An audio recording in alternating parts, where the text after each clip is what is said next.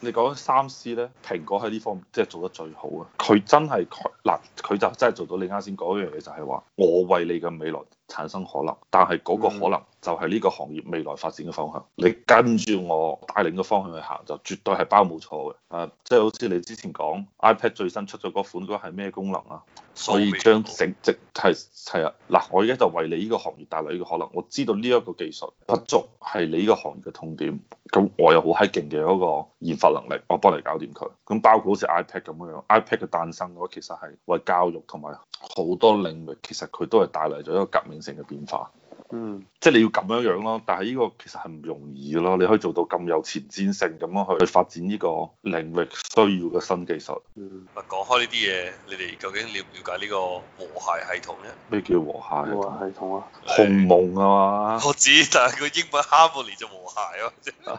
冇可能知，佢都未開始正式喺度跑，係咩？未。我冇了解啊，不佢過係但係咪咧，我大概知有個佢 Android 㗎嘛佢其實就 Android 係你應該咁理解，就係話其實無論安卓又好，無論係 Android 又好，佢佢底層嗰套嘢個核咧，心個 kernel 個 kernel 咧就係包括鴻蒙即係和諧，即係 harmony harmony 啊嘛，係嘛 harmony 即係啊 harmony。佢佢下邊個底層嘅嗰個核心咧係一嚿核心嚟嘅，佢只不過跟住呢個核心，佢佢生成咗唔同嘅嘢。嗱，依個咪又係我之前講嗰樣嘢咯，就係、人哋創出嘅理論，跟住你喺度嚟搞應用咯，係你可以咁理解。但係咧就。安卓同埋 Android 咧，佢佢係好似好似嘅，即係似到就係一個叫做就有啲似係一個中國版同埋海外版嘅區別嘅啫。但係咧，Harmony 咧就搞咗一個新嘅兄弟出嚟，係啊。但係我之前聽講好似話啲 A P P 都可以直接裝上去，但係後尾佢好似佢話佢自己搞咗一個 A P P 商店，跟住邀請大家一齊去開發咁樣樣。我估應該就係唔兼容嘅，可能都係佢就可能係一個真係一個全新嘅系統，但係基於 Android 下邊嗰、個。底層嘅架構。但我睇緊呢個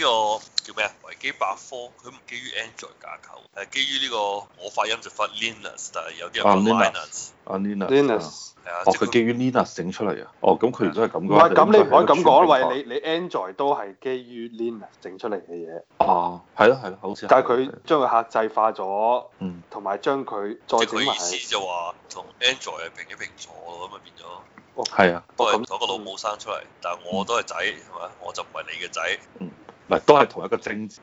呃同一個精子唔同嘅卵子，係同一個人嘅精子唔同人嘅卵子就搭出嚟嘅嘢嚟嘅。呢個咁搞笑嘅啫。二零二零年四月二十二號，華為任正非表示，華為的操作系統需要超越安卓和蘋果操作系統，可能需要很長嘅時間，但唔會超過三百年。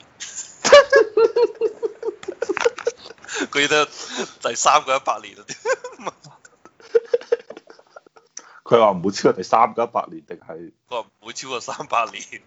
即係唔會好似孫嗯悟三空十八年定係三百年？啊三百年。哦哦，跟住，但係咧，佢誒應該係點講咧？佢係比較有諗法嘅，即係類似呃誒、iOS 咁啊。你知 iOS 佢衍生出咗個 iPad OS 同埋呢個即係蘋果嗰個手錶嗰個 OS 啊嘛。嗯，佢應該想做類似啲嘢，因為仲有嗰個 Apple CarPlay 啦，係嘛？係啊，卡係啊，應該佢係一個係全平台嘅系統啊。係啊，佢應該想做同樣類似嘅。不過我就唔好理解，即係齋係華為先用和諧啊，定係其他咩 OPPO 啊、vivo 嗰啲都可以用和諧啊？啊，依家就係華為用和諧，即係佢咪諗住到時候和和諧做做大咗就可以賣俾人授權，俾你 vivo，俾你咩啊？做啲咩咩手機啊？你授唔授權就唔知啦，但係佢就肯定係想做蘋果㗎啦。你睇佢嘅野心，即係啊佢想抄蘋果咯。硬件加軟件一條龍咁啊！係啊，即咁係佢蘋先果冇做話抄蘋果啦，佢可唔可以做到 Pixel 呢個水平啊？Google 呢個水平？手機。誒 Google 咪就手機硬件由佢出，跟住 Android 由佢自己嘅，就係話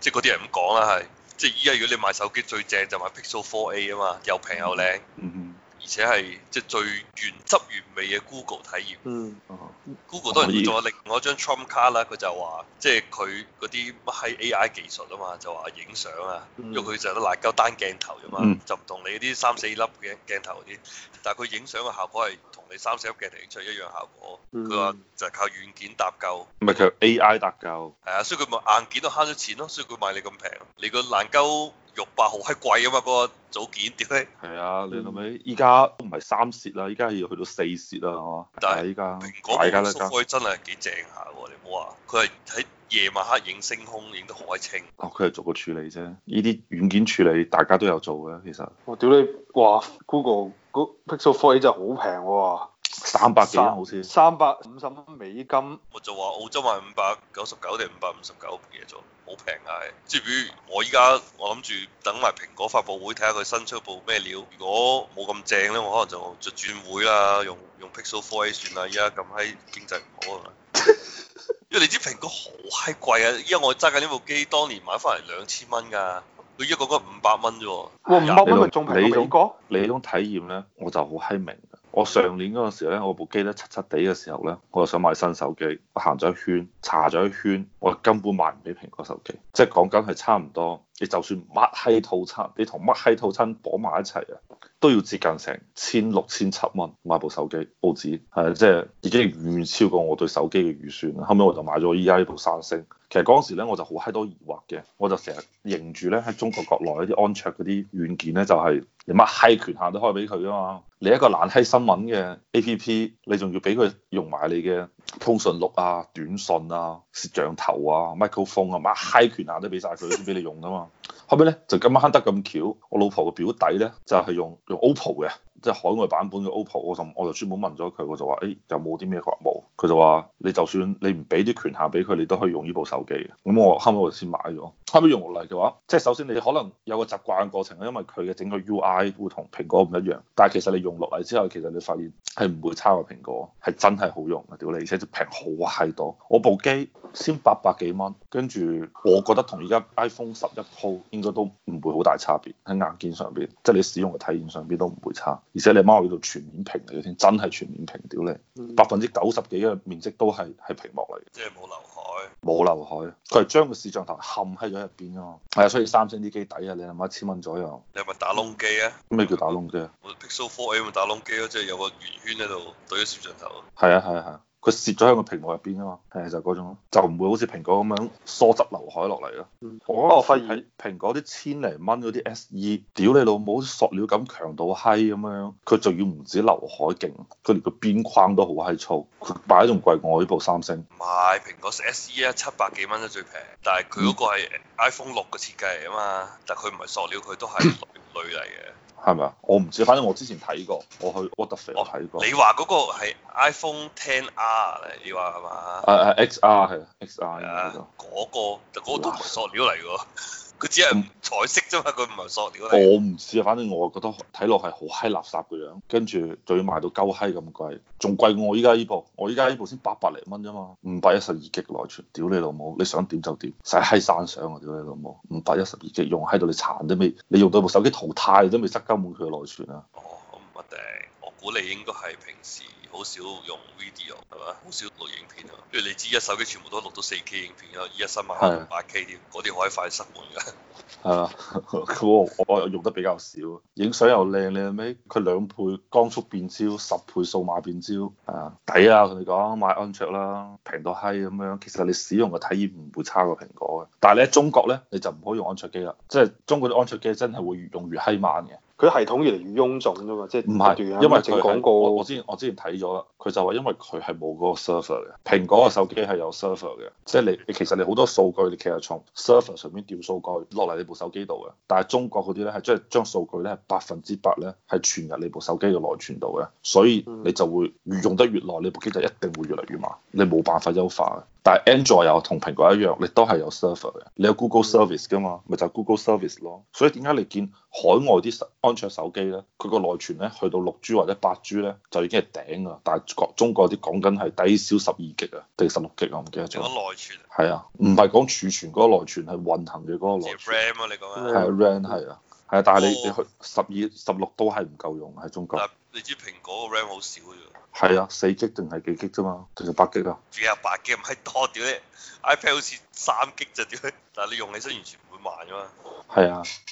係我同你講啦，試下安卓啦，正嘢嚟啊，又平，屌你老母，我我要睇下蘋果出啲乜閪嘢出嚟先，一聽咪又講咪肉霸咯，咪肉霸上一代啦嘛，哦新一代聽講有有好多傳嘅，又好似因為以前一直有種講法就話，唉、今年唔會有五 G 噶啦，就好似話依家提前咗，有可能直接訂部機上就係五 G 嘅誒、你講個 Pixel Four 係咪五 G 手機啊？ Pixel Four A，啊，Pixel Four 係咪五 G 手機？佢依家你買得嗰部就係唔係五 G，但係佢會有一部五 G 版嘅 Pixel Four A，同埋 Pixel Five 準備，因為你知蘋果喂 Google 係咁啊嘛，佢準備出下一代嘅時候就會出上一代加個 A 喺後邊。哦跟，住咧，個加個 A 嗰個咧就抵食夾大件嘅，即係又平又靚又正啦。嗯，但下一代咧就可能係，哦，sorry，應該咁講，Pixel 4A 咧就用啲渣啲嘅芯片嘅，咩高通七字頭嘅芯片嗯，嘅，但都係哦唔你係旗艦嘅，誒啊唔係旗艦，所以佢咁平啫嘛。但係嗰個理論上啦嚇，但係依家好似我改變咗策略啦，好似話平啊 Google 已經認清咗自己嘅本質就係一個平價手機，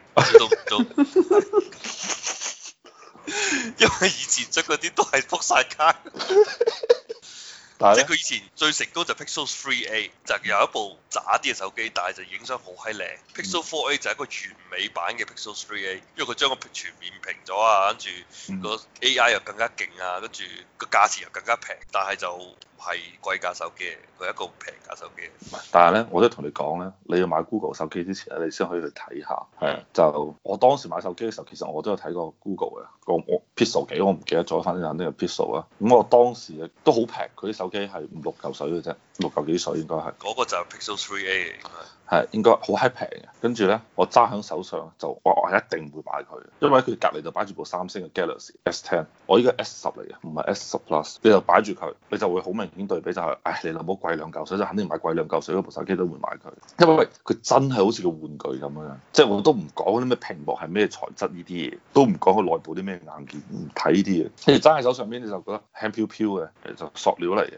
而且咧，佢個屏幕個邊框咧係好閪粗，佢話係話全面屏冇 button，但係其實咧係好閪粗一條邊嘅。但係咧三星就係好薄嘅一條邊嘅啫，跟住如果三星嘅 Note 十嘅話咧，即係當然依家出咗係 S 二十啦，同埋準備出誒 Note 二十啦。我當時睇 Note 十基本上係冇邊框，啲邊框個屏佔比仲大過 S 十嘅 Note 十，你都試過感受係爭好閪遠。係啊，我真係推薦買三星啊，正嘢嚟啊，屌你！就係、但不過係你依家等佢講三價星新一代嗰個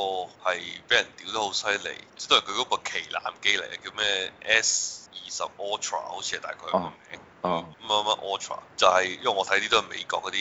YouTuber 上傳啊，屌到佢話佢冚家產一千四百九十九蚊美金，啊咁閪貴，即係相當於澳幣三千蚊啫喎。冇啊！澳洲好似買得最貴都係啊千八蚊啫嘛。哦你可以搜下呢部，好似係好似係就 S 二十 Ultra，即係最貴嗰部啦嗯嚇。你可以買啲平啲，平啲唔係有個 E 喺後邊嘅，如果冇記錯，S 二十 E 係嘛最平嗰部，但係應該都係坐底係你頭先講個數㗎啦，即係唔會平得過你有咩八嚿水啊嘛。嗯 S 二十係直接講 price 啊，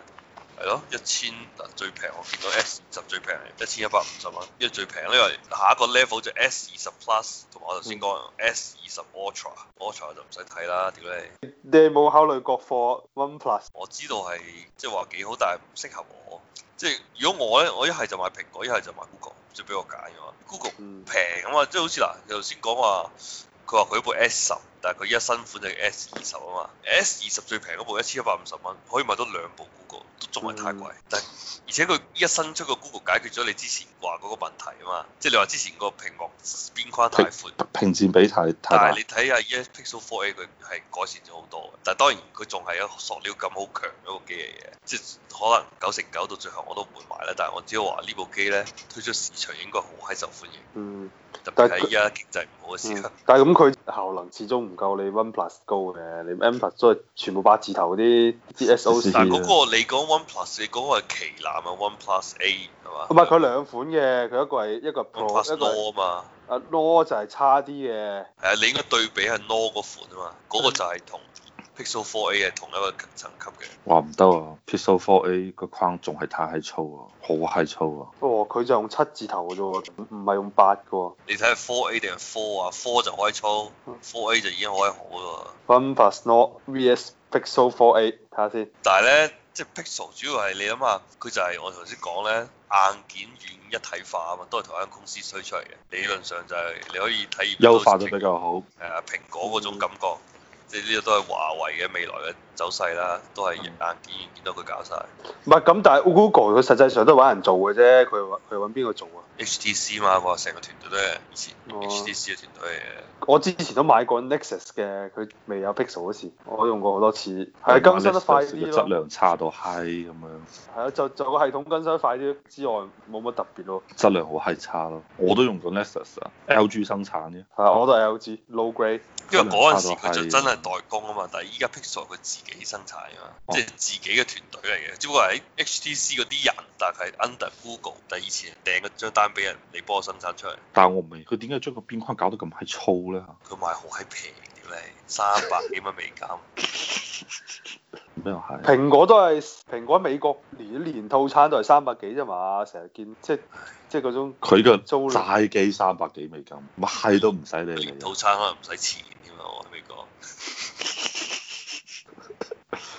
誒有可能，佢都主打影相做賣點啊咯。佢自己講法就話，雖然得個攝像頭，但係你基本上冇一部手機可以拍心口話我抽贏你，佢咁講啊，即係同任何一部旗艦機相比，影相都不差於你嘅。佢意思係，我一部咁平嘅手機，得一個攝像頭。雖然我攝像頭就扮晒嘢，好似整個浴霸咁啊，正方體喺度，但得一個啫。誒，佢啲 processors Pixel Four 勁過 Pixel Four A 喎。 Pixel Four 係旗艦嚟啊嘛，佢係 Pixel Four 係上年呢個時候已經推出嚟嘅，上年就賣緊兩部機，一個叫 Pixel Three A，一個叫啊 Pixel Four，Pixel Three A 平價，Pixel Four 就貴價，依家咧就變咗 Pixel Four A 係平價，Pixel Five 係貴價，但 Pixel Five 仲未出嚟，哦哦 Pixel，但係哦呢個 Pixel 4A 係個個 mon 係細個 law 佢都好閪大啦，五點八寸，其實我唔中意咁大，我反而我好想蘋，點解我話等蘋果咧？即係傳言蘋果會出翻部五點四寸嘅屏幕啊嘛，即係比依家嗰啲都仲要細嘅，翻翻唉去。屏幕細好啊，屌你！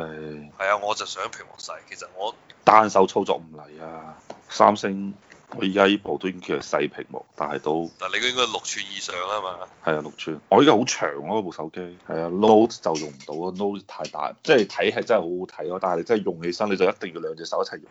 其實我好想佢出一部舊款最原始個 SE，但係全面屏嘅，咁啊最啱我啦，細細部。我因為我屋企仲有部舊嘅 iPhone 五啊嘛，iPhone 五就 SE 原型嚟啊嘛，嗯，得閒攞上手機幾好揸，屌唔係啊，iPhone 六 S 都幾好揸啊。六 S 都太大啦，我覺得佢咪依家佢新嘅 SE 咪就六 S 嘅，即係六嘅版本嚟咯。但係我都覺得係太大。但係佢依家佢其實佢就講法就話誒嚟緊呢部 iPhone 十二咧，就係、會有部又平，跟住屏幕又細。雖然佢個平都係冇得同 Google 比啦，可能都係 Google 得部啦。蘋果都係買貴嘢，屌你！唔係佢 SE 就已經改變咗咧，佢咪但話係我其實講真嗰句咧，你即係作為一個商品嚟講啦嚇，我我唔理你有咩技技術啲嘢啦，就係話我使到咁多錢買部蘋果，同埋我使一半錢買部三星，有咩唔同咧？喺用起身，依家冇咩唔同啊。不過但係同樣嘅嘢，你都話依家使三四一半錢買部 Google，都係 冇咩唔唔係你三星嘅話，你同你 Google 比，你好明顯感覺到咧佢嘅工業設計啊，嗯。係真係靚噶嘛，屌你！你就你睇相都睇到啦，係咪啊？S 二十幾閪靚啊，係咪先？一睇就知靚嘢嚟㗎啦，係嘛？但係即係蘋果我都唔否認佢蘋果啲工業設計都係好好係咪先？但係即係大家都有咁好，或甚至三星咁好更加好，我硬件嘅表現同埋我各方面好多功能嘅表現我都唔會差過你，憑乜嘢你乜蘋果賣到咁柒貴咧？所以我就從嗰個時開始啦，就唔係用蘋果啦。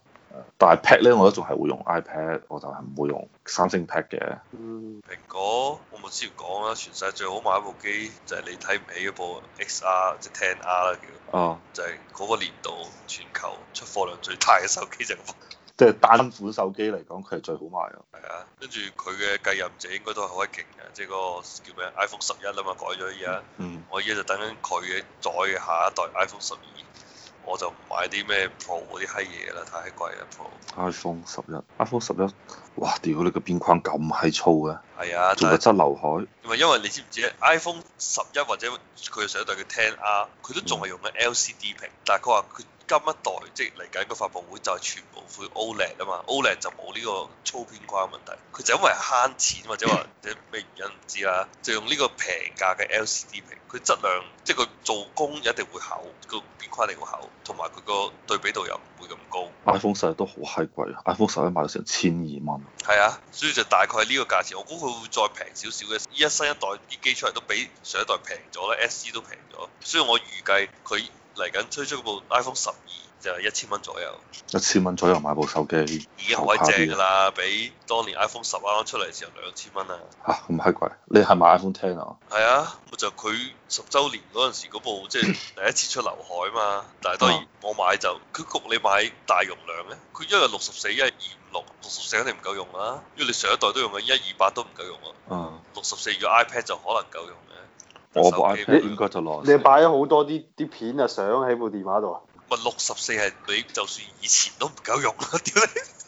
唔係，你可以咁樣樣啊嘛，你裝一個嗰個 Google Photo，唔使我嗯有 iCloud，我俾咗兩 TB 嘅 iCloud，但係始終係唔夠用啊，六十四，但係二五六就夠嘅，一二八其實我可能都勉強夠，你兩 TB 嘅 iCloud 幾多錢？十四蚊一個月，十五蚊一個月應該，咁閪貴，因為佢係兩個 level 嘅，一個就好似係五蚊一定六蚊一個月，嗰、個就係二百 G，但係二百 G 唔夠用啊。我睇下 Google Phone 使唔使收錢？如果你買 Google Pixel 4A 就唔使收錢嘅，但係呢樣嘢對於我嚟講冇乜用，因為我個 iCloud 係同我老婆 share 嘅，即係其實唔係，其實我可以拉埋我老豆老母入嚟，因為最多可以有六七個人㗎嘛，好似話。所以你兩 TB，如果你想慳，即係你想話最着數嘅話，你就應該拉多啲人入一齊用，嗯，攤分落嚟都係每個月每個人都係一兩蚊或者兩三蚊。但係誒佢都冇 Pixel- 講 Pixel 好似係話送咁乜嘢俾你㗎嘛，你買佢部機就無限儲存㗎嘛。哦，咁閪正啊！當然佢個承諾係有幾多年有效期我都唔知啊。唔係其實而家都係，但係你用 Google Photo 你一定要用佢有一定限量嘅畫質咯。但係我都會 back up 設落我電腦度先嘅，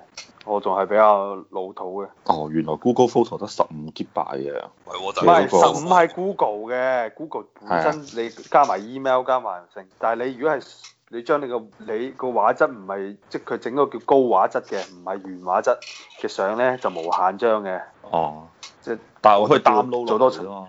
咪大佬唔唔係你講不咩？不過佢講，如果你話唔係，我我意思話，我我將我啲相我上傳上去佢 Google Google 嗰個 photo 嗰度咧，佢肯定會壓縮我張相㗎啦。唔係佢，如果你唔壓縮咧就十五 G 咯，壓縮就無限。哦，但係佢手機送嗰個使唔使壓縮先至無限？哦，嗰、個冇啊，冇啊，嗰、個冇嘅，但係就有年限年信，即係你啱先講嘛，唔知幾年啊嘛。哦，我啱先講我主要個 point 就話 Google 啲服務成日即係過幾年之後就唉、我唔玩啦，屌你老母， 即係就拜拜咗。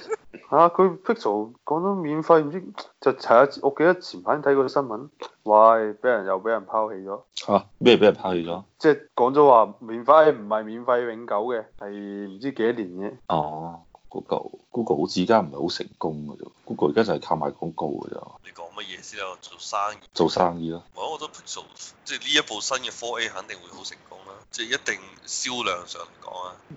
但係我睇澳洲好閪多人都用蘋果嘅唉、蘋果最勁啊，屌你，蘋果市值幾多啊？兩萬億啊嘛。喎，睇嚟澳洲人都係有錢屌你。係啊，而家中國同胞都已經好閪多人喺度用緊 OPPO、vivo 嘅。但係不過你話 OPPO 幾靚嘅喎，你會話同係啊 OnePlus 佢都幾潮嘅。一個牌子啊嘛，一個一個集團啊嘛，嗯，高啊，我都係部，哦，係啊，步步高集團啊嘛。OPPO 而家啲機好閪靚咩？即係都係有晒啲比較潮嘅設計，即係之前咩升降攝像頭啊，不過而家唔興，而家永而家興嗰滴水啊嘛，佢又跟住。但係你話買哇華為啲機啊就好老土啊，總係覺得個樣。唔係喎，華為啲新機好閪靚嘅喎。你講咩機啊？折疊嗰啲啊？唔係啊，就 Mate 四十啊嗰啲嗰啲只機要你咯睇幾多錢一部 Mate 唔知睇幾錢，蘋果差唔多就屌你。係咪佢就算佢 Mate 下邊就嗰個叫乜閪嘢話 P P 字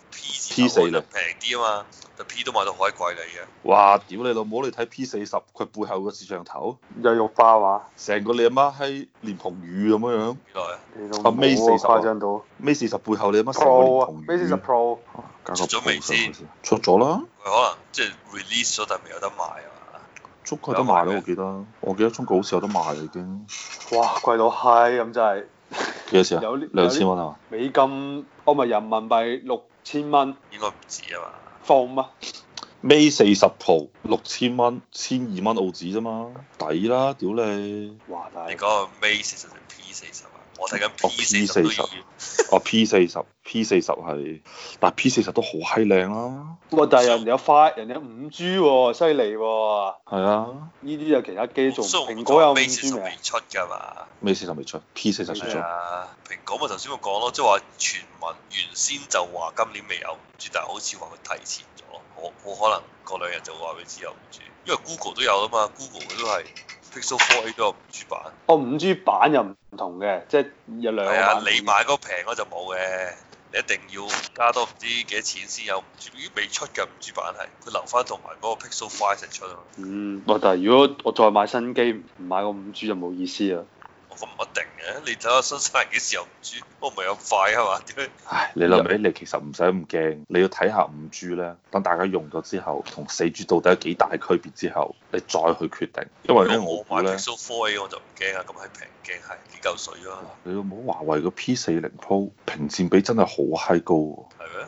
係啊，咁基本上你見到嘅就係平嘅，冇黑邊㗎啦已經，唔知佢點做到喎。但我唔係好中意佢呢啲，即係有個打橫一條嗰啲攝像頭。屌你我二中千意型打窿啊，打窿好。打窿，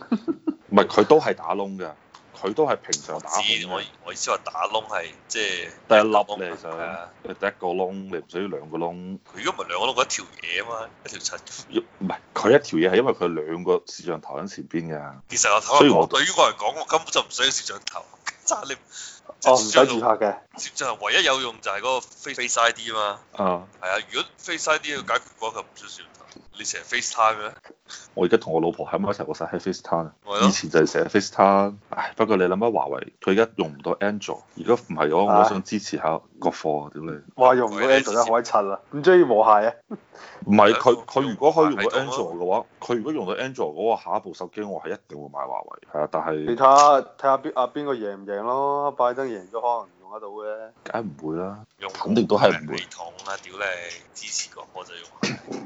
系 係唔你係佢可能會俾你揀，你用和系統定係用 Android 系統，但係依家咧佢淨係可以俾你用和系系統，就冇得俾你用 Android 系統啦。係啊，過多兩年我如果我再換手機嘅話，如果佢有華為有 Android 嘅話，我一定會買華為啊，諗都唔係諗直接。華為仲有冇芯片用啊？屌你，過多兩年之後，華為可能有自己芯片㗎啦。唔好跟車太貼，睇下先知。喂，不過無論點我我都覺得我肯定唔買華為，太貴啦，六千到七千幾蚊人民幣，而且仲要唔係 Mate 添，都唔係唔旗係艦佢機， P 同埋 Mate 嘅關係應該就係同三星 Galaxy S 同埋 Galaxy Note 嘅區別。唔係 P 係影相啊嘛，咩五十倍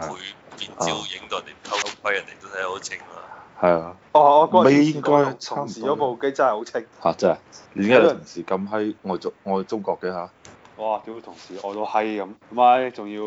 舊年七係咪舊年啊？七十週年仲要仲要睇睇直播啊！嚇咁閪愛講同胞嚟啊！紅包嚟㗎。有冇俾啲霧霾嚇親啊？嚇到你有冇即刻大膽索翻一啖新西蘭嘅空氣先啊？